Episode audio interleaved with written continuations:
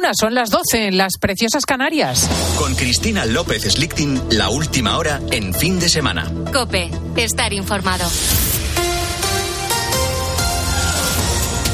La clave para evitar los suicidios entre los jóvenes está en el acompañamiento. Iván Alonso. Es lo que sostienen los expertos que alertan de la gravedad de un problema que ya es la principal causa de muerte entre los adolescentes. En 2021 se suicidaron 22 chicos que tenían menos de 15 años. Una buena comunicación puede ayudar a detectar indicios de suicidio. Las señales, pues por ejemplo, desgana, falta de motivación, cambios de ánimo sin justificación y también las autolesiones. Nos lo explica Marcela Pereira, es psicóloga y es profesora del máster de Psicología Clínica del Instituto Superior de Estudios Psicológicos. Señala aquí en COPE la importancia de hacer un acompañamiento no invasivo. Que no sea ni invasivo de estar detrás de un adolescente, eso es absolutamente contraproducente, así como dejar pasar todo porque en el caso de la invasión el adolescente se va a defender no interactuando, entonces los adultos no podrán llegar al mundo del adolescente. Y en el caso de padres que los dejen absolutamente libres, el adolescente lo vivirá como un abandono. Una semana después del naufragio frente a las costas de Italia, que hasta el momento ha costado la vida de 70 personas, el Papa Francisco ha pedido, al finalizar el Ángelus, que los traficantes de seres humanos no continúen disponiendo de la vida de tantos inocentes. Corresponsal en el Vaticano Fernández. Tras agradecer a la población local la atención que están prestando a los supervivientes, el Papa ha hecho un llamamiento para que no se repitan estas tragedias. I trafficanti di esseri umani siano fermati. Que se detenga a los traficantes de seres humanos que no continúen disponiendo de la vida de tantos inocentes, que los viajes de la esperanza no se transformen en viajes de la muerte, que las limpias aguas del Mediterráneo no sean más ensangrentadas con estos dramáticos accidentes, que el Señor nos dé la fuerza de comprender y de llorar. El pontífice también ha asegurado su oración por todas las víctimas y por los familiares del accidente ferroviario en Grecia. Y este domingo ha pasado a disposición judicial el hombre que presuntamente asesinó este viernes a su expareja delante de su hijo. Ocurrió en la localidad zaragozana de Villanueva de Gallego, Iranzu García.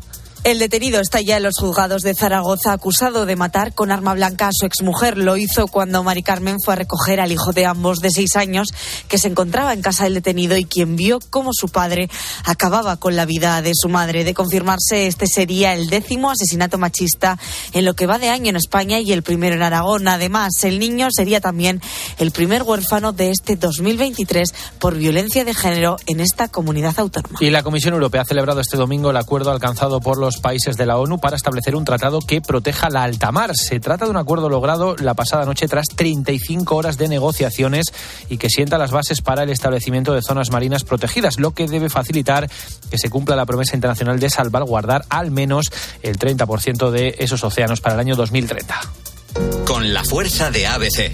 Cope, estar informado. Y el domingo marcado también por los partidos del Fútbol Club Barcelona y del Real Madrid, Luis Calabón. A las 4 y cuarto juega el Barcelona ante el Valencia tras ganar en el Bernabéu y con la intención de meter presión precisamente al Real Madrid y ponerse 10 puntos por encima. Un Real Madrid que juega a las 9 contra el Betis con la última hora de la baja de Odriozola, que se ha caído de la convocatoria del conjunto blanco por una sobrecarga muscular. Los merengues buscan seguir en la pelea por la Liga. Además, a las 2, Valladolid Español y seis y media, Rayo Atlético. Y en la Fórmula 1 tenemos carrera a las 4 de la tarde, Carlos Miquel. La Fórmula 1 es una partida de ajedrez que se juega también fuera de la pista. Y el mensaje de Fernando Alonso es que firma el quinto puesto. Pero evidentemente va a ir a por algo más y eso dependerá del ritmo que tengan los Ferrari. Si Ferrari degrada demasiado, tiene opciones de podio. Y Carlos Sainz cree que va a ser muy bonita, nos lo decía ayer en tiempo de juego, la batalla con Alonso en la primera curva. Eh, no, no es nuestro plan chocarnos. Como ya sabéis, no nos hemos tocado casi nunca, o nunca te diría yo. Nunca.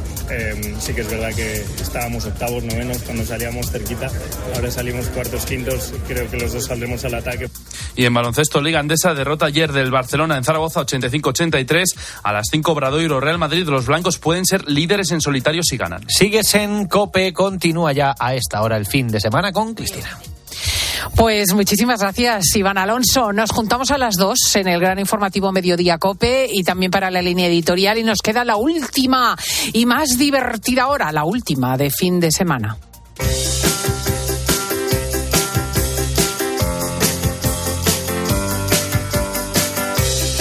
Cristina López Slichting. Fin de semana. Cope, estar informado.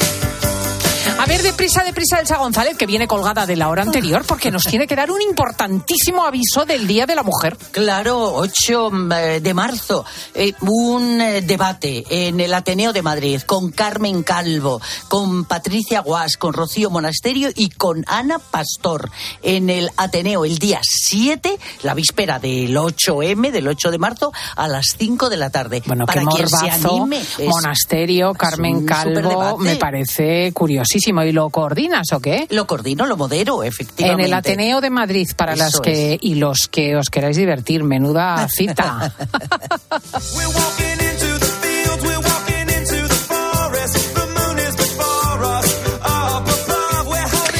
Vamos a hablar de tu corazón porque las patologías cardiovasculares, atención, son la principal causa de muerte en el mundo. Nada más y nada menos que 18 millones de personas fallecen anualmente por este motivo. Hay que atender a ese principal músculo del cuerpo. Se ha celebrado en estos días la sesión científica anual del Colegio Americano de Cardiología y también el Congreso Mundial de Cardiología. Y en ambos foros, pues se ha avanzado en exponer lo que son las nuevas investigaciones y se han intercambiado datos que pueden ser cruciales. Me han llamado la atención dos, dos titulares, que no sé si son los más señeros, pero que a las personas de a pie nos hacen levantar una oreja. Una que los hombres solteros que nunca han tenido pareja tienen peor pronóstico en lo que a problemas cardíacos se refiere y el otro que el consumo de marihuana se relaciona con enfermedades cardíacas. Ahí lo dejo. Y sobre esto y otras cosas quiero hablar con el doctor don David González Calle, vocal de la Asociación de Riesgo Vascular y Rehabilitación Cardíaca de la Sociedad Española del Corazón. Muy buenos días, doctor. Buenos días, un placer hablar con vosotros. Igualmente, me imagino que está un poco usted al tanto de la evolución de estos congresos y de estos foros internacionales que supongo serán muy importantes para ustedes. Sí, bueno, eh, la verdad es que los dos titulares que habéis comentado, pues la verdad es que no nos sorprenden, ¿no? Eh, fíjate, de hecho, uno de ellos, ya lo decía, uno de los mayores poetas de, nuestro país, ¿no? Don Joaquín Sabina. Si lo que quieres es vivir 100 años, ¿no? Y ya nos daba ahí con esa canción de Pastillas para no soñar una serie de recomendaciones que, que venían muy mal, ¿no? Y entre ellas, pues describía la figura de esa persona soltera, con malos hábitos, malos vicios, y probablemente eso haga relación al estudio recientemente publicado donde esas personas solteras pues tenían peor pronóstico cardiovascular. Eso no deja de ser más que un sesgo. ¿Por qué? Porque las personas habitualmente, hace unos años sobre todo, que estaban solteras, de mayor edad, pues eran personas que, bueno, pues habían tenido una vida un poquito peor, se cuidaban menos y estaban expuestas a mayores factores de riesgo cardiovascular. Pero ¿qué factores son estos? Quiero decir, para un, un joven que nos oiga que tiene novia, pues no se acaba de alcanzar porque un señor de 60 años soltero pueda ser un- una fuente de peligro. Claro, es que eso va a cambiar. Esa tendencia, obviamente, de hecho, se va a invertir totalmente, ¿no? Porque si vemos ahora a nuestro entorno, pues hay muchísimas eh, parejas jóvenes, eh, gente soltera, gente sin, eh, sin el típico matrimonio al que estábamos acostumbrados hace 40 años, eh, que se cuidan muchísimo, ¿no? Entonces Claro. eso va a cambiar muchísimo. Claro, ¿qué ocurre? Que hace 50 años esto no era la, la tónica dominante, ¿no? Entonces ese muestreo en el cual, alu- aludiendo a la publicación reciente, pues realmente son muy poquitos pacientes los que se encuentran, son tan solo 100 pacientes, eh, pues fijaros, eh, gente toda mayor de 70 años, es decir, parejas de hace mucho tiempo en el cual esa población que quedaba soltera, pues era una población que en efecto pues estaba eh, pues con peores hábitos de vida, mayor tabaquismo, mayor alcoholismo, es decir, se cuidaban mucho menos. Se cuidaban menos, sí, sí. O sea, gente que no pasaba por el gimnasio, que hacía comidas desordenadas o comía mal, que, que consumía eh, sustancias adictivas, etcétera. Mm. Bueno, estereotipos, ¿no? Estereotipos que todos hemos visto a nuestro alrededor, ¿no? Pero que Mm. obviamente ahora va cambiando, ¿no? Ahora, pues si nos fijamos en cuando vamos al gimnasio, pues mucha de la gente que nos acompaña, que más se cuida, pues son eh, gente que no tiene pareja, ¿no? Entonces, ese, ese tópico obviamente va a ir cambiando en los próximos años. A lo mejor en unos años tenemos que decir que al revés, que abandonar a la pareja es la fórmula para encontrar la salud del corazón. Pues no quería decirlo, no quería decirlo, pero tiene toda la pinta. madre mía, madre mía. Eh, ¿Y qué pasa con el consumo de marihuana? Yo, desde luego, para usted es, es natural, pero para el profano, yo que no entiendo estos asuntos, yo no sabía que tuviese que ver con el, eh, enfermedades del corazón.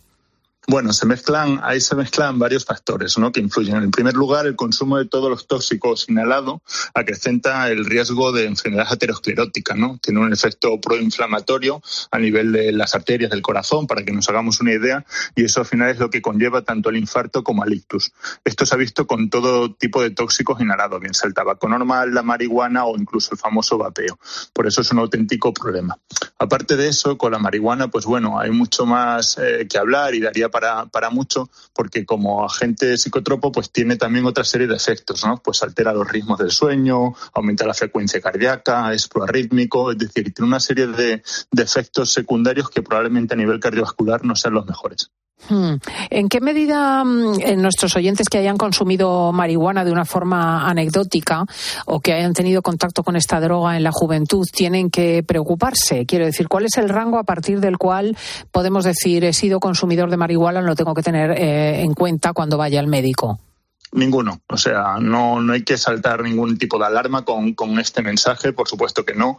Yo creo que el principal, bueno, pues dato que se demuestra con el estudio publicado es que el consumo de tóxicos vía inhalada, es decir, fumar, eh, acrecienta el riesgo de enfermedad cardiovascular, sobre todo a nivel coronario, ¿no? Y eso lo tenemos más que presente y somos más que conscientes de ello simplemente cuando estamos hablando de, del hecho de fumar, aunque sea tabaco.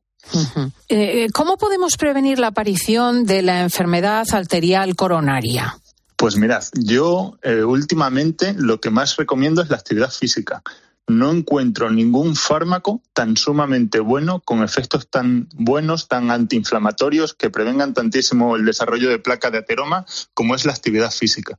Entonces, algo tan sencillo como intentar caminar, utilizar las escaleras, eh, hacer los trayectos a pie lo máximo posible, todo eso va sumando con muchísima, muchísima diferencia. Es decir, me, me cuesta mucho encontrar fármacos que sean tan buenos como la propia actividad física. Qué bueno. Es increíble, porque hace poco leía que incluso 10 minutos diarios de actividad física, de paseo, ya se nota en cuanto a la salud eh, física. Sí, sí, sí. Bueno, cada vez hay más evidencia eh, en torno a este tema, ¿no? Y es un poquito lo que, lo que venimos comentando. Al final, el, cuerpo humano es una maquinaria que necesita estar engrasada lo máximo posible y igual que tenemos un motor de competición con los mejores combustibles, los mejores lubricantes, pues en este caso la actividad física es un grandísimo antiinflamatorio y a nivel cardiovascular la verdad es que es magnífico. Si tuviese que dirigirse a nuestros oyentes eh, con motivo de este Congreso Internacional y de los otros congresos, sobre el corazón para darles consejos sobre cómo cuidarse, ¿cómo aprovecharía la tribuna? Bueno, yo aprovecharía siempre los medios de comunicación para hacer un mensaje en relación a la prevención.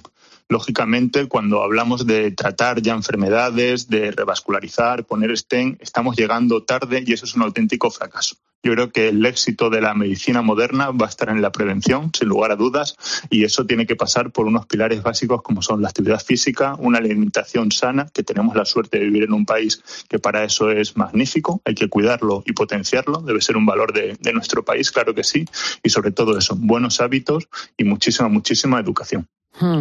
En, el, eh, en, la cuestión alimenticia, ¿qué subrayaría usted? Porque nosotros nos volvemos locos. Hay épocas en que hablamos de ayunos, otras veces hablamos de tres comidas, luego nos dicen que cinco para acelerar el metabolismo y nuestros oyentes ya están como peonzas.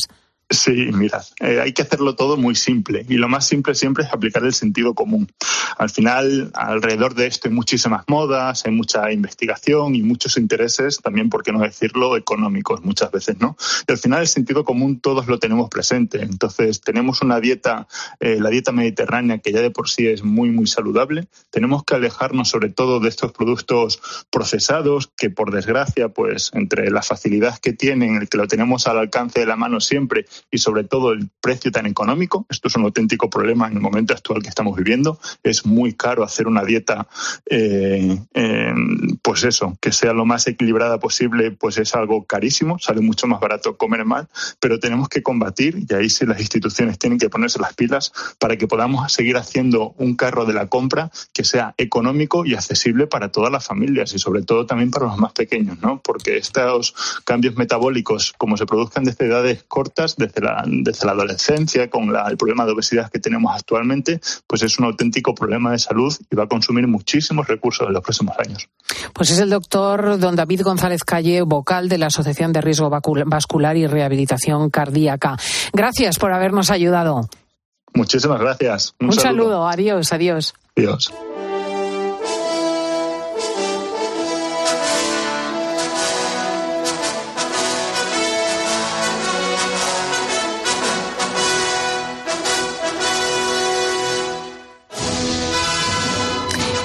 Fines de semana por aquí, por la COPE, un señor que siempre nos señala curiosidades de la antigua Roma, con respecto a las cuales apenas hemos cambiado.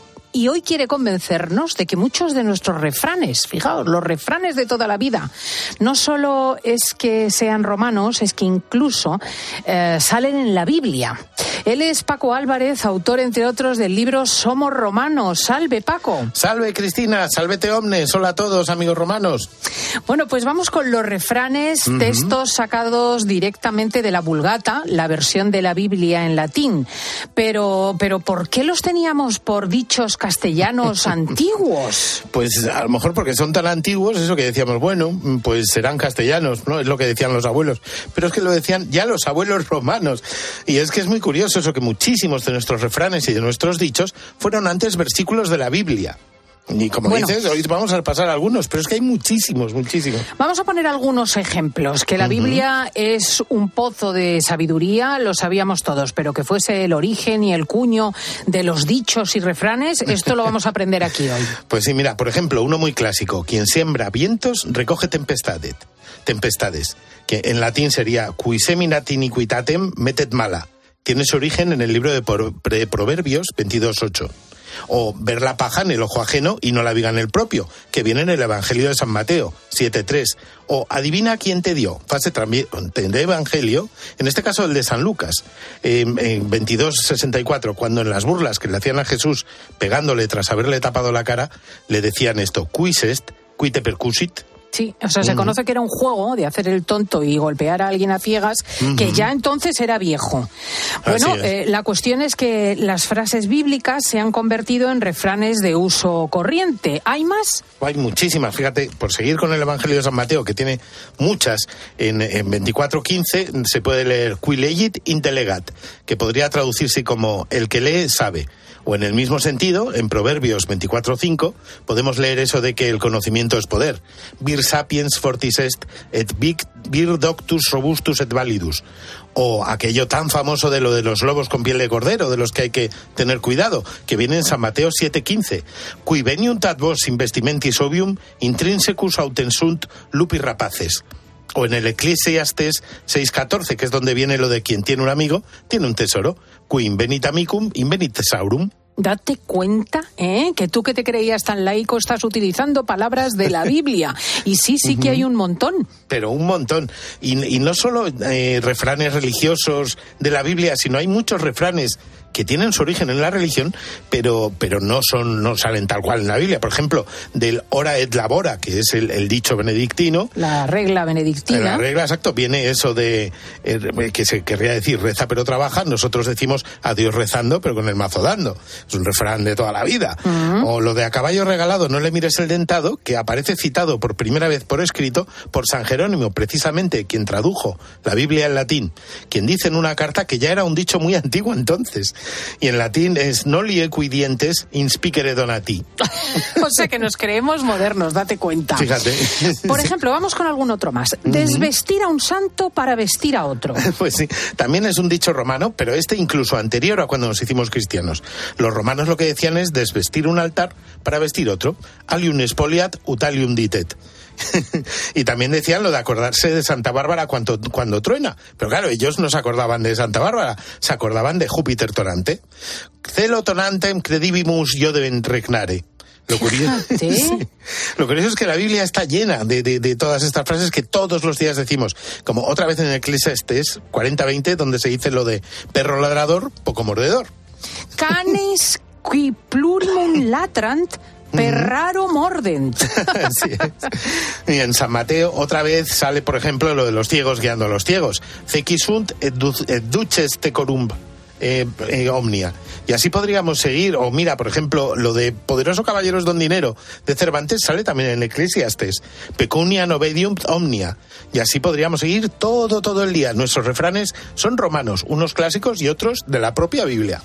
Precioso, porque realmente vemos como la cabeza al final se nos configura con una escritura, con una forma lingüística que nos define como puramente europeos, puramente romanos y puramente judíos, provenientes también de la Biblia. Los refranes de toda la vida. Pues vuelve la semana que viene y nos cuentas más cosas de romanos, Paco. Fenomenal, pues me apunto, Cristina. Nos vemos la semana que viene. Valete omnes, adiós a todos, amigos romanos. Vale, Paco, y gracias. Eh, recordad que nuestro amigo es, entre otros, autor del libro Somos Romanos. No os lo perdáis.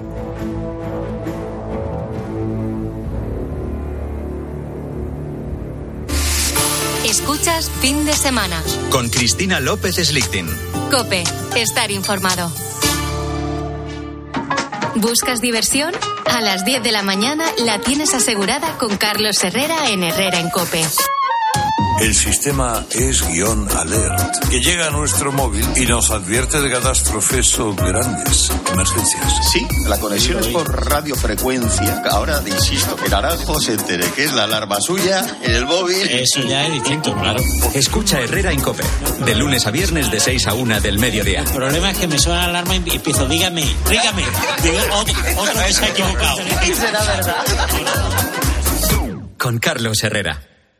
Elegir Grana Padano es abrazar los valores italianos que lo hacen único. Porque en el sabor de Grana Padano se encuentra el sabor de Italia, la emoción de compartir un sabor que enamora al mundo entero. Grana Padano, un sentimiento italiano. Empieza el espectáculo. Vuelve la Fórmula 1. Nuevas batallas, estrategias de equipo, paradas en boxes.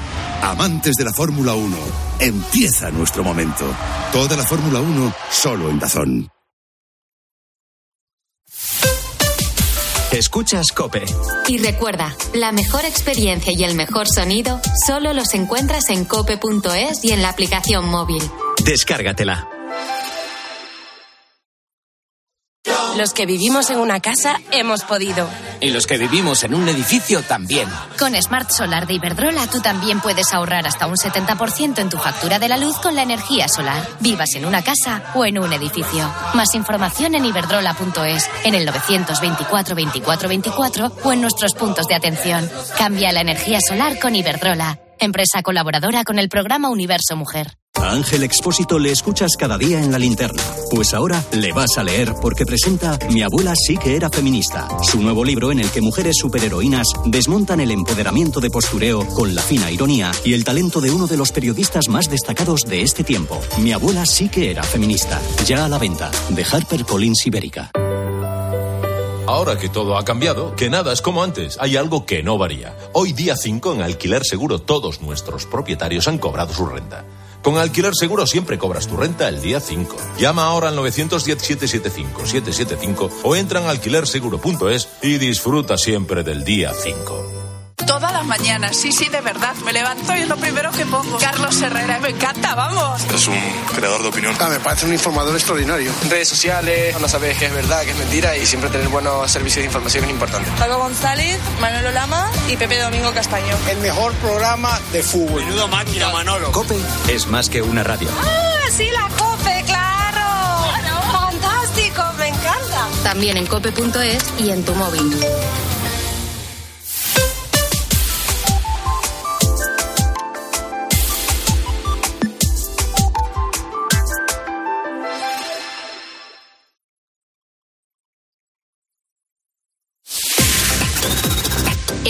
Fin de semana.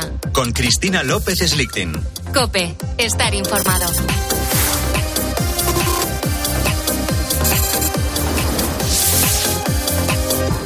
¿Qué tiene uno que hacer el domingo por la tarde-noche? Ver la 13 y el programa de Ana Samboal, porque es la forma de enterarte de cuál es el juicio informativo de todo lo que ha ocurrido la semana y enfilar la próxima sabiendo lo que va a pasar. Ana Samboal, muy buenos días. Hola Cristina, muy buenos días. De ocho y media a 10 va el programa. De ocho y media a 10 de la noche, sí. En la 13. ¿Qué llevamos hoy? Bueno, te esperamos a ti con tu cartilla de notas, que ya sabes que es un referente. Los espectadores esperan tu juicio cada semana. Ahí vamos a dar notas a los protagonistas de la semana y después repasamos lo que son los grandes temas, ¿verdad? Sí, claro, el caso mediador, el Tito Berni, llámalo Hoy, como hoy, de verdad. Qué, qué- qué cosa, ¿eh? Que no hayamos avanzado nada desde Luis Roldán. Desde luego, lo que nos quedará por ver en este, en este asunto, mira, va a estar con nosotros Fernando Jauregui Nacho González Galán para que nos digan cómo se está viendo esto en el interior del Partido Socialista. Para mí tiene un paralelismo muy claro. Torrente. Torrente en el Congreso de los Diputados. Esta vez, lo que pasa que en vez de ser el torrente facha, esta vez es progresista. Mira tú. Sí, sí, sí, sí. Es el, la misma casposidad que, que Torrente. Tienes toda la razón. Efectivamente. Más cositas que van en Pues el programa. hablaremos de Ferrovial, porque más allá de la decisión que ha tomado la empresa, eso manda un mensaje a los inversores internacionales. Si una empresa española no quiere cotizar aquí, ¿Qué significa eso? Pues que las cosas no están tan claras para los negocios.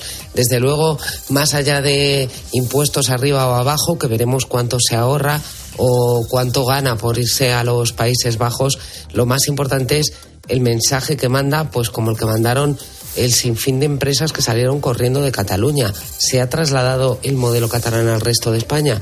Pues eso es lo que nos vamos a preguntar. Y hablaremos también del suicidio infantil.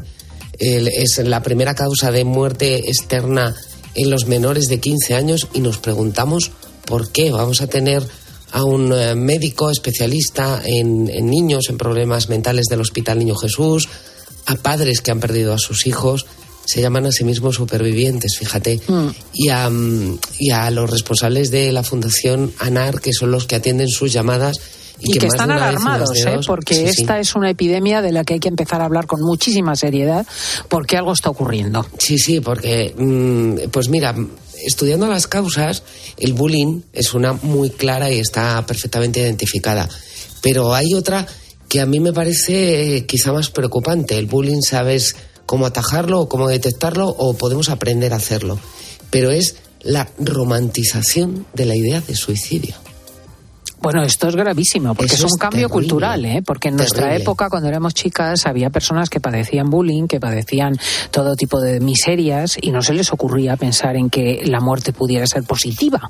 Pues Mientras que ahora ha cambiado el contexto cultural. Efectivamente, en las redes sociales y en eh, muchos mensajes se ve que es eh, la idea romántica del suicidio. O sea, tres siglos atrás, volvemos al 18, al 19, y, y yo creo que hay que hablar de ello y hay que concienciar de ello a las familias para que estén alertas.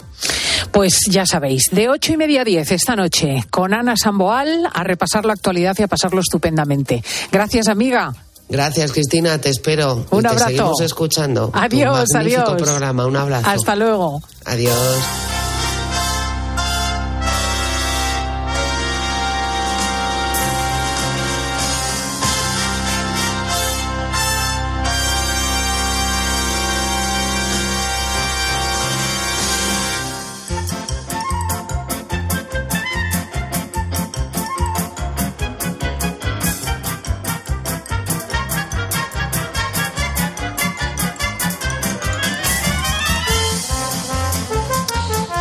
Hablarte de unos lugares muy, muy especiales. Aunque están a plena vista, en ocasiones no los vemos. Pasamos por delante de sus fachadas con prisa, entre empujones, resoplidos, con los ceños fruncidos.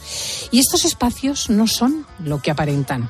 Aunque por fuera puedan parecer locales corrientes, lo que sucede en su interior transforma a todos los que cruzan sus puertas, ya sean mayores o pequeños. Y es que en estos lugares los adultos, atención, se convierten en niños, como lo oyes.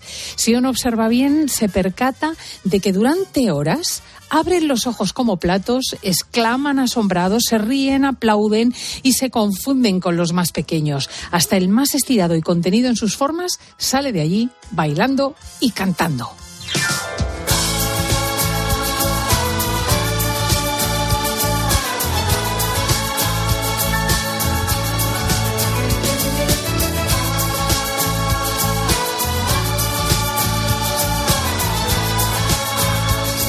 En la ciudad de Madrid, por ejemplo, pero también en Barcelona y desde luego en las grandes urbes del mundo, hay varios de estos lugares y nos vamos a parar en dos de ellos. Uno en la Gran Vía madrileña, el Teatro Rialto, que acoge estos meses el musical Mamma Mía. Tengo el placer de saludar esta hora a Verónica Ronda, cantante, actriz, coach vocal. Y estos días, sobre el escenario del Teatro Rialto de Madrid, Donna Sheridan, protagonista de Mamma Mía. Muy bienvenida, Verónica. Hola, ¿qué tal? Muy buenos días. ¿Cómo estás? Oye, verdaderamente es algo que, al menos a la gente de mi generación, los que hemos cumplido 50, no deja de sorprendernos en España, porque es un tipo de espectáculo que está absolutamente de moda y hace 30 años, pues no, no existía.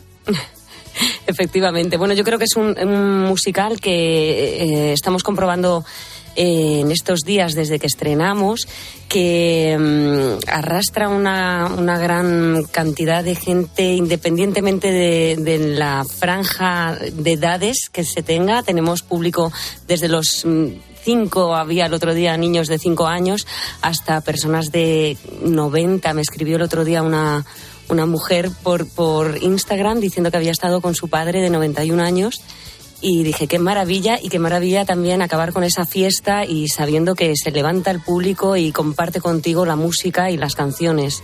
Es eh, verdaderamente sorprendente. Todos hemos cantado y bailado los temas de ABBA. Em, las nuevas generaciones conocieron el grupo a través de la, película que ahora está en los escenarios y, y lo cierto es que em, se ha convertido en un verdadero bestseller. ¿Conocíais la historia antes de participar en el musical? Bueno, yo la conocía porque en Madrid estuvo muchos años antes con una con otra productora y luego había visto la película, sí, la había visto bastantes veces. me encanta Meryl Streep, entonces bueno, pues sigo mucho la trayectoria de esta actriz y, y está entre sus sus películas, o sea que que es un must a la hora de, disfrutar. Eh, para quien no conozca la historia de Mamma Mía, ¿quién es Donna Sheridan? Haznos un, pequeño resumen. Pues Donna Sheridan es una mujer que, mm, que vive en un hotel, que ha levantado un negocio que es un hotel en una isla griega. Eh, vive con su hija, que tiene, pues se llevan 20 añitos, o sea, tienen una relación eh, materno-filial preciosa, ¿no? Donde casi tienen una relación, no se sabe muy bien si son mm, hermanas, amigas, lo comparten absolutamente todo. Y Donna Sheridan, pues hace 20 años conoció al amor de su vida y em, bueno, eh, no, no, quiero levantar mucho, no quiero hacer mucho spoiler, pero bueno, en esa temporada se conoció a tres personas y esas tres personas aparecen 20 años después con motivo de la boda de su hija y se intenta descubrir quién de los tres es el padre. Es un lío divertidísimo de, una comedia de situación graciosa. Y algo precioso sin duda, por lo menos yo lo he experimentado así, son eh, los, los trajes, los estilismos de los años 70 que se lucen a lo largo del espectáculo y que, y que se trasladan también a la decoración. Sí, yo creo que hay un trabajo preciosísimo de, por parte tanto de la escenografía de Richard, uy, Ricardo Sánchez Cuerda, perdón, eh, que empieza con una bueno, el espectador cuando entra en el Teatro Rialto ya puede tener una experiencia inmersiva porque hay unas bugambillas que te transportan directamente al ambiente de estas islas griegas. Eh, tiene la posibilidad también de, mm, tal como entras en el hall del teatro, de poder consumir productos que están relacionados también con, el, con la temática griega. Y, mm, una vez que entras en, en el patio de butacas, eh, en, la sala, pues descubrimos un puerto con unas barcas preciosas y una vez que se levanta el telón ya es magia. Eso por parte de Ricardo. Luego Gabriela Salaberry, que está a, cargo del vestuario, creo que ha hecho un un grandísimo trabajo de texturas, de colores, con tal de, traer algo muy fresco a la Gran Vía, de, hacer otra, otra propuesta totalmente distinta a la idea que se tenía ¿no? del anterior montaje, ¿no? Eh, porque también es importante renovar los, los productos y darles otro, otro toque. ¿no? Claro. Tú has hecho teatro, televisión, eh, musicales. Realmente, quizá este es el más exigente de los formatos, porque yo siempre, desde el patio de butacas, me quedo perpleja al ver cómo, por un lado, tenéis el trabajo actoral, por otro, tenéis eh, incluso que hacer baile, tenéis que cantar. Es, es realmente muy difícil. Sí, yo creo que la mm, exigente debería serlo todo. Yo creo que los artistas en sí deberíamos cuidar, mimar nuestra profesión y, entregarnos a ella desde que tenemos los, la oportunidad de, de, cuando recibimos las llamadas, ¿no? Creo que deberíamos emocionarnos con nuestra profesión y entregarlo absolutamente todo. Pero sí que posiblemente sea de los proyectos que he tenido, pues donde me he tenido que cuidar más, porque bueno, pues conlleva que acabes la función y te tengas que recoger pronto, comer bien, aprender a comer también, porque, eh, bueno, los fines de semana que hacemos dos funciones es difícil gestionar el tema de la nutrición, es muy complicado eh, decir, ay, me he pasado comiendo y ahora tengo que pegar saltos en el escenario y, o he comido demasiado y me estoy quedando dormida, ¿no? Eh, creo que es, es una experiencia para um, autocuidarse diría sí, como yo. un poco olímpica, ¿no? Sí, de exigencia general. de Hay que decir que. Verónica, además de actriz y cantante, es coach vocal, o sea, es asesora y maestra en otros musicales, como por ejemplo Matilda, que se puede ver estos días en el Teatro Nuevo Alcalá de Madrid, porque realmente, insisto, los musicales van alfombrando calles enteras de las ciudades. Está con nosotros Oriol Burés, actor, cantante, profesor de teatro y sobre el escenario la malísima señorita Trunchbull, eh, la temible directora de Matilda. De Matilda, muy bienvenido. Hola, buenos días. Vamos a escuchar un poquito de Si eres mayor de Matilda. Venga.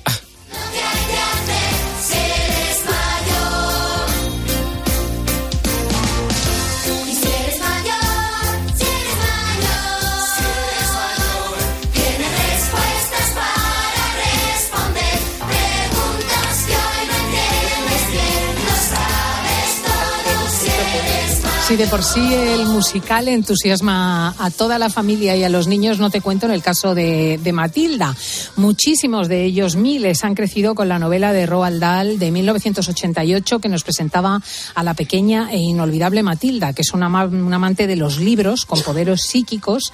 Y, esos mismos niños han temido a la señorita Trunchbull que sometía a los alumnos en el terrible asfixiadero. ¿Tú conocías la historia, Oriol, de, de la pequeña Matilda? ¿Viste la película de Danny DeVito de 1996? Sí, evidentemente era, era un referente. Yo la leí en el colegio y luego tuve la suerte de poder ver la película de Danny DeVito, verla y remirarla muchas veces. O sea, me- me la aprendí de memoria. Oye, y eh, realmente el papel de la señorita Trunchbull, que en todas las versiones teatrales interpreta un hombre, te hace irreconocible. ¿Cómo, cómo, ¿Cuánto tiempo lleva tu transformación física en esta señorita horrible? Pues mira, la transformación para ser Agatha Trunchbull tarda aproximadamente unos 40 minutos. Entre maquillaje, peluquería, ponerme... Me pongo un relleno en el cuerpo que me hace que sea el, doble de volumen de lo que soy yo. y, y las botas que tienen una- unas alzas para, para sobresalir por encima de todos los niños y los adultos para ser la más grande del escenario. Y en total tardamos unos 40 minutos para, para, que se- para, para- para esta magia. O sea que ha exigido realmente todo un entrenamiento. Uh, muchísimo. Muchísimo, desde la creación del personaje. Aparte, Agatha Trunchbull es, es, es campeona olímpica. Ella sí que es campeona olímpica. Ella es- ha ganado el lanzamiento de martillo. Entonces, siempre que sale, tiene eh, números físicos. Y a mí, la parte física, tengo que confesar que siempre se me ha dado muy mal, pero en Matilda me he puesto las pilas una barbaridad. Eh, el, el- el hacer de señora, aunque sea de una señora tan francamente masculina como esta señorita, Sí. ¿qué matices incorpora a la interpretación? Pues mira, la, verdad es que yo ah, cuando, cuando creé el personaje eh, fui a buscar referentes de eh, las grandes villanas eh, que conocía yo de, de- de películas y hasta de algún dibujo animado para coger este, este, punto de... de- de- yo quería que fuera una señora inglesa, inglesa, muy, muy regia, muy contenida, muy seria, muy estricta, un poco como, y también un poco señorita Rottenmeier, ¿sabes? Este punto serio. Y quería hacerlo muy de verdad, porque si no, eh, la, la línea entre hacer una, una, una burla o un, un personaje que quede como, como broma, hacerlo bien hecho, es muy, muy fina. Entonces tienes que tomártelo muy, muy, muy en serio. Y yo realmente cuando hago de Trunchbull me siento una señora, señora, señora. Luego soy un esperpento de mujer, pero yo, vamos, me siento estupenda.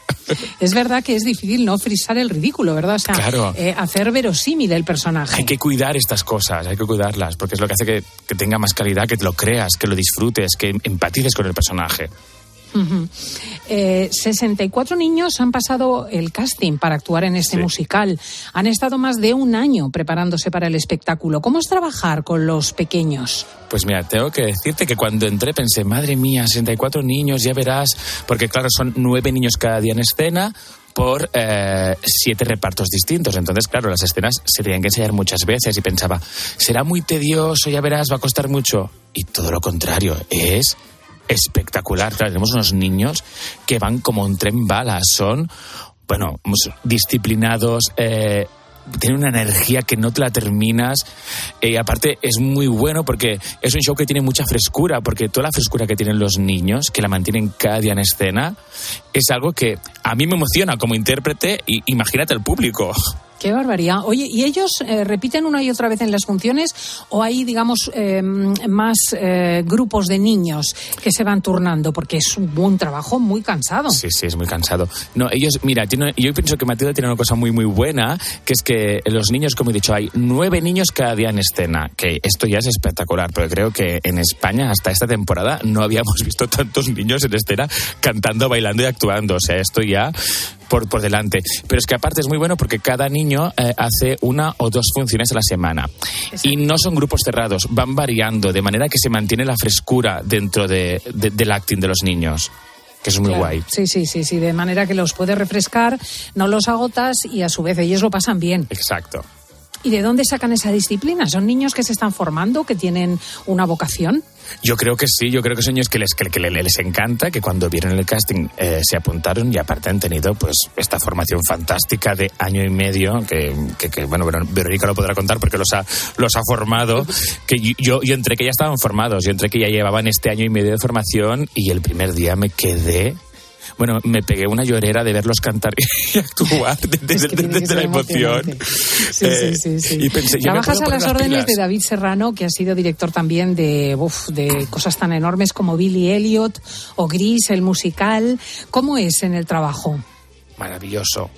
Lo guay de David es que mm, te da mucha libertad para crear personaje y con lo que tú le llevas y le aportas, él te conduce y te propone muchas cosas y te hace te hace jugar mucho, que en el fondo eh, me ha gustado mucho la, introducción que has hecho, porque no puedo estar más de acuerdo en que cuando entramos en el teatro todos nos convertimos en niños. Y los primeros los actores que asumimos este rol y, y- y jugamos. Y cuando encuentras un director que te permite hacerlo, es una fantasía, es muy guay. Sois muy afortunados los dos. Oye, Verónica Oriol, ¿tenéis algún ritual antes de subir al escenario, Verónica, tú, por ejemplo? A mí me gusta, eh, no, no son rituales, es más como, pues eh, eso, ¿no? Lo que hablaba antes, un poquito de au- autocuidados, de me hago mi nebulizador, mi, mi pequeño entrenamiento lo hago solita, me, me encierro en el camerino ahí un ratito a, a chequear cómo está la voz, me pongo un té, el té sí, porque digo, un té ahí que me ayuda de jengibre o de algo que me y, lo que sí es que me gusta mucho subirme un poquito antes. Yo justo antes de que entre a escena están mis compañeras Inés León y Mariola eh, Ruiz. Están eh, en, en el escenario ellas como cuatro minutitos antes. Y a mí sí que me gusta estar arriba escuchando cómo comienzan la escena, porque creo que depende mucho de cómo comienza el espectáculo, cómo empieza la energía de toda la compañía. Creo que es necesario escuchar entre cuando estás entre cajas cómo está funcionando ese día el, el espectáculo. Sí, es, es, es verdad que una cosa muchas veces acaba como empieza, ¿no? Eh, eh, Oriol, ¿tú tienes algún, alguna, algún ritual? Yo tengo muchos. tengo antes y durante un la neurótico. función. Un poquito.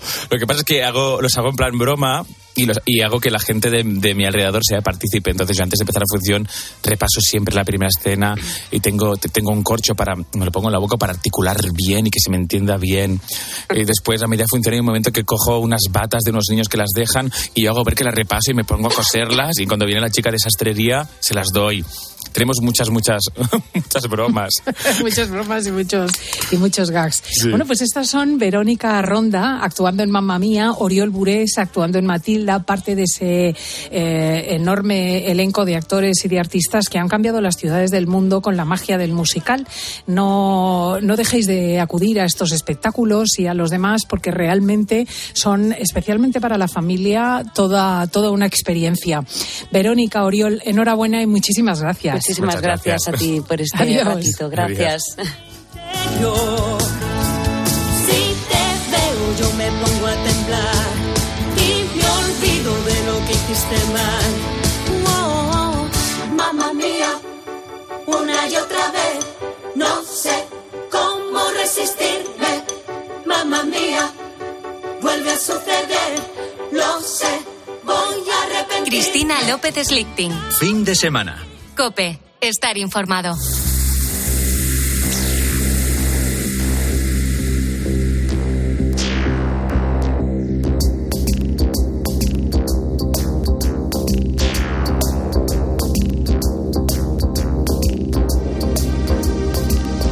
Hoy viene a la esquina del misterio José María Zavala con la historia de un milagro. Eh, hay quien se pregunta si los milagros existen, pero hay quien no solamente lo cree, sino que lo documenta. Y el que hoy nos va a relatar José María Zavala se llama El milagro de Hiroshima. José María, muy buenos días. Buenos días, Cristina. Un milagro que había ocurrido además precisamente el 6 de agosto de 1945. Y además no era un día cualquiera, era la fiesta de la transfiguración de Jesús. Pues ese día, 6 de agosto de 1945, tres hombres, tres jesuitas, eh, sobreviven en unas condiciones extremas. Son los padres Hubert Schiffer, Wilhelm Kleinsorge, los dos eh, de nombre alemán, y Hubert Chieslik. Se encontraban en el interior de la casa parroquial de la iglesia de Nuestra Señora de la Asunción en un momento que la historia marcó como particularmente trágico. Pues sí, la verdad es que estaban ellos casi en el centro neurálgico de Hiroshima cuando eh, un cazabombardero suelta la bomba atómica ese día sobre Hiroshima. Y es increíble porque como consecuencia del impacto de la bomba fallecen 70.000 personas.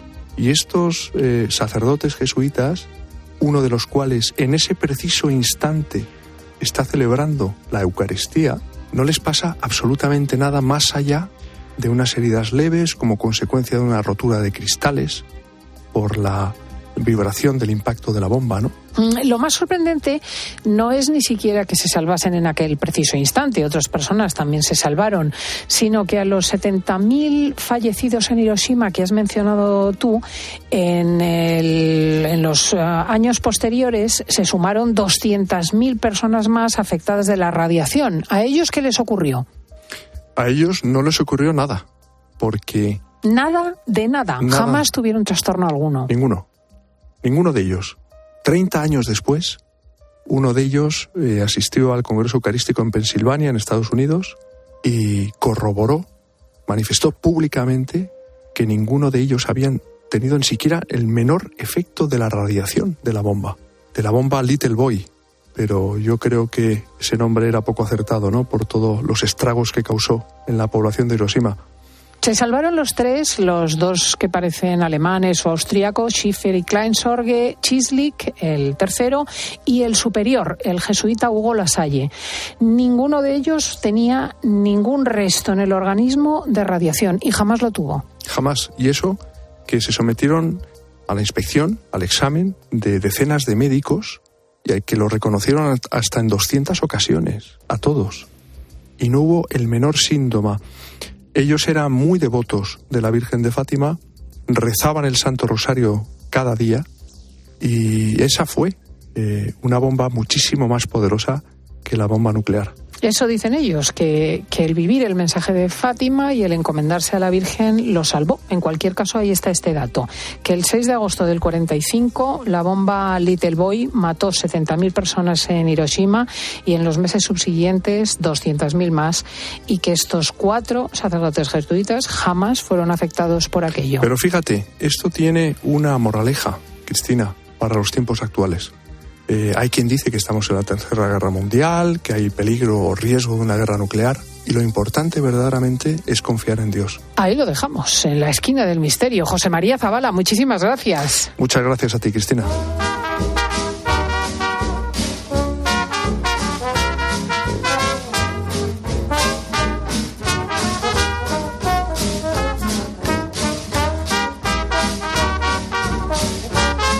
Sobrecogida estoy todavía con este relato de, de Hiroshima, pero, pero más sobrecogida porque es la 1 y 50, son las 12 y 50 en las Islas Canarias y en cinco minutos se acabó lo que se daba Laura Rubio de Cuenca, Diego González, el pelirrojo. Se acabó hasta la próxima semana. Es que, seguimos aquí, ¿eh? Yo iba a decir una crueldad.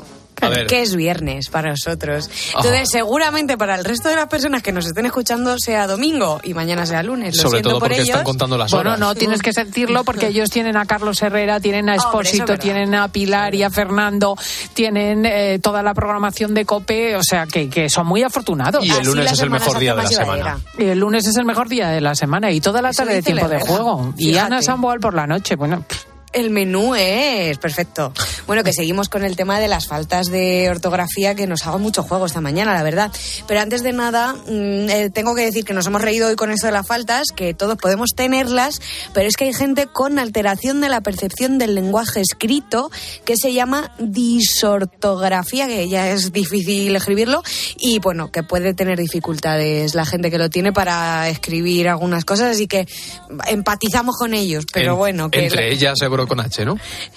sí, Ebro con Me ha H, marcado, eso. lo siento. Pobrecito, Gebro. no, pero es, es un problema. Gebro. Pero bueno, hay otros que no lo tienen y que la lían. Por ejemplo, aquí nos han mandado algún mensaje escrito. Uno que le dejaron a una oyente, Carmen García. Abro comillas. Tea, como el tea. eh, como tea, una tea, como tea, de, de- de fuego. llamado con Y, Marijuani, con Y las dos. Mari, Juani. Estupendo. Tea, llamado con. Tea es lo más bonito. ¿Qué te parece? Bueno, otro dice. Diego Semonda. Marian Rodríguez dice: Buenos días. Un día en la librería de unos grandes almacenes buscaba un libro para mi hijo pequeño. El gran libro de los monstruos se llamaba. La señorita que me atendía no lo encontraba y me dijo que la acompañara a mirarlo en el ordenador. Y ante mi asombro va y teclea monstruos. Es que esas monstruos. Ah, sí, claro que no lo Un encontraba. monstruo. Sí, es que eso se decía mucho, ¿no? Un monstruo. monstruo. No, había Es que es más difícil decir monstruo que monstruo. Monstruo. Muy complicado. No, me gusta. Bueno, y no hemos recibido más mensajes. Una falta de ortografía que me llamó mucho la atención fue mm, en una receta de cocina que me envió una amiga y ponía ajo con H. Y yo me quedé toda sorprendida, pensé que se había equivocado, pero vi que no porque en los pasos a seguir, eh, cómo realizar la, la receta, volví a escribir dos o tres veces ajo con H. Y es que me quedé Es que era. Gebro. Mi tía la monja fue a renovarse el DNI y se llamaba Encarnación Espadaforcaba. Y alguien se equivocó y le puso Encarnación Espadaforcaga. La pobre mujer, imaginaros el mal rato que pasó delante de la ventanilla con el policía, porque él no paraba de decirle, seguro que es caga, y ella no, es cava. Eh, ¿Cava con B o con V? ¿O es caga? No, no, no, cava, cava. Así que menos mal que al final le arreglaron el DNI. Es que eso Eh. te persigue toda la vida. como no te lo arreglen? Forcaga, la pobre mujer, que encima. encima, Encima monja, monja. ¿sabes? ¿Qué? Ay, bueno, y luego cuando cambias una letra por otra, pues eso es muy normal. Me presenté un- una reclamación económica administrativa a la agencia tributaria y hice referencia a jurisprudencia del Tribunal Supremo. Y entonces puse la frase típica de coletilla, eh, refiriendo a la ingente jurisprudencia del Tribunal Supremo sobre este tema. Y la guasa fue que el, el- el tribunal estimó la reclamación y reprodujo literalmente esa frase sin corregirla ni nada y pusieron Tribunal Supremo. Me encanta porque es que la gente que tiene buen humor lo tiene hasta en estas circunstancias y lo reprodujeron tal cual, fíjate. Su primo. Su primo, ¿qué habían dicho antes? El Consejo General Del joder del judicial. joder, del joder, del joder judicial Y hemos comentado otra que no recuerdo ahora. También del mismo, del mismo tenor. de, ju- de cuestiones de Sí. judicatura, no me acuerdo, no me acuerdo. Esta venía hasta en el BOE, la del Joder Judicial, ¿eh? O sea que cuidado, cuidado. Una de un mail, no recuerdo ahora mismo la despedida de un mail. Bueno, y es. Ah, sí, el de un salido. Un salido. Un cordial salido. cordial salido. Buenísimo. Bueno, uno más. Hola, buenos días. Soy Eloisa de Valencia. Y cuando la gente escribe orgullo con H, ese zapatazo, yo entiendo que hay gente que, que bastante hace, ¿no? Pero, madre mía. Madre Orgullo, mía. eh, es que- orgullo del Gebro. Orgullo. orgullo del Orgullo Gebro. Orgullo del Gebro donde se cultiva la- el jajo. De orgullosos. Bueno, cosas de esta semana que tenemos pendiente lo de la ley del sí es sí el martes, a ver si se arregla con ayuda del PP y de Vox o los de Podemos dan su brazo a torcer, que es el Día de la Mujer el miércoles. Vamos a ver esas dos magnas manifestaciones en Madrid enfrentadas entre sí. Nosotros nos ponemos a trabajar, el, eh, nos encontráis en cope.es y ya sabéis, el sábado a las 10, las 9 en Canarias, todos aquí juntos, que no os podéis perder el siguiente fin de semana. Hemos sido Marcio Ortega, alias la jefa, Diego González, alias el pelirrojo, Paloma Paulete, Lete, Laura Rubio, alias de Cuenca, Jesús García Ercilla, Álvaro Español y Fernando Rodríguez. Y Cristina López Schlichting te dice adiós España. Sigue también a Cristina López Slichting en Twitter en arroba fin de semana cope y en facebook.com barra Cristina fin de semana. Programa doble de una voz inolvidable. Pues hay que arreglar esas uñas y ese visage. Rocío Durcal. Rocío, no pienso darte más la lata. Tengo 17 años. Y la chica del trébol. Una no puede andar sola de noche. Vete y no vuelvas. El domingo a las 3 menos cuarto de la tarde. Viva el cine español en 13. ¿Y tú que vives en un piso? ¿Qué necesitas para tu seguridad? Pues yo vivo en un bajo y tengo un pequeño patio. Es muy fácil acceder y necesito que esa zona esté protegida. Pues con la alarma de Securitas Direct lo estará. Gracias a sus sensores y cámaras de seguridad exteriores, si accede un intruso al patio, lo detectan. Y además, se enciende un potente foco de luz para disuadirlo. Y es que tú sabes lo que necesitas y ellos saben cómo protegerte. Llama ahora al 900-666-777 o entra en securitasdirect.es y descubre la mejor alarma para ti. Escuchas Cope. Y recuerda, la mejor experiencia y el mejor sonido solo los encuentras en cope.es y en la aplicación móvil. Descárgatela. Hay momentos de tu vida en que solo viajas con tu guitarra y otros en los que te llevas un sonajero, o dos, o tres. Tu vida es flexible y ahora tu forma de tener un SEAT también. Con SEAT Flex elige tu SEAT sin pagar entrada, por el tiempo y los kilómetros que quieras, con garantía y mantenimiento incluidos. Y al final decides si lo cambias, lo devuelves o te lo quedas. SEAT Flex, la compra flexible que se mueve contigo. Una llamada de móvil, esa reunión eterna, recoger a los niños. Nos pasamos el día corriendo por estrés. ¿Cómo no vamos a tener dolor de cabeza? Gelocatil 650 con paracetamol bloquea eficazmente el dolor. Gelocatil, rápida absorción contra el dolor a partir de 14 años. De Ferrer, lea las instrucciones de este medicamento y consulte al farmacéutico. El 9 de mayo de 2018 se celebró por primera vez el Día Mundial de los Calcetines Perdidos. Y en fin, si hasta los calcetines perdidos tienen su propio día, ¿no te mereces tú también el tuyo? Con mi día de la 11 elige tu fecha especial y juega con ella. Todos los días por un euro gana hasta 3.000 euros. Mi día, el sorteo más tuyo. Y recuerda, uno de cada cinco toca. A todos los que jugáis a la 11, bien jugado. Juega responsablemente y solo si eres mayor de edad. Para encontrar respuestas a todo lo que está pasando, antes es necesario hacerse buenas preguntas. Estamos ante una cuestión que, que parece se está enquistando en España con 43 casos diarios de ocupaciones de media. ¿Por qué ocurre esto? La cuestión, ¿qué alternativas quedan para quienes sufren la ocupación de su vivienda? Para ejecutar la sentencia. De lunes a viernes, de 1 a 4 de la tarde, las preguntas las hace Pilar García Muñiz en Mediodía Cope.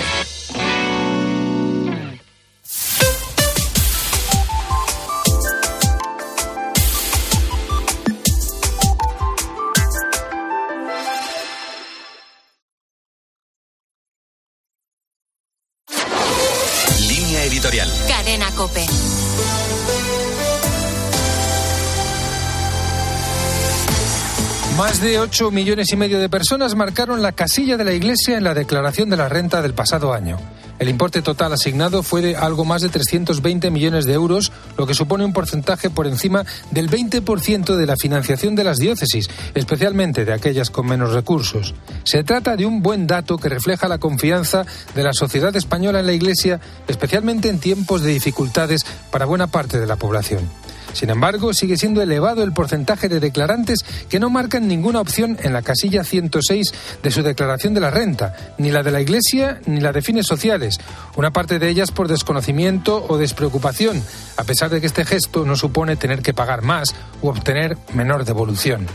A este informe le seguirá en los próximos meses la presentación de la memoria de actividades, que no solo constituye un ejercicio de transparencia y rendición de cuentas, sino también el mejor argumento de por qué merece la pena apoyar el sostenimiento de la Iglesia. También se ha mejorado en canales de financiación alternativos al cepillo dominical, pero queda mucho trabajo por delante para que terminen de asentarse iniciativas como el portal de Internet Dono a mi Iglesia o las suscripciones periódicas, que no solo facilitan una mejor planificación económica, sino que sirven de termómetro sobre el sentido de corresponsabilidad de los católicos.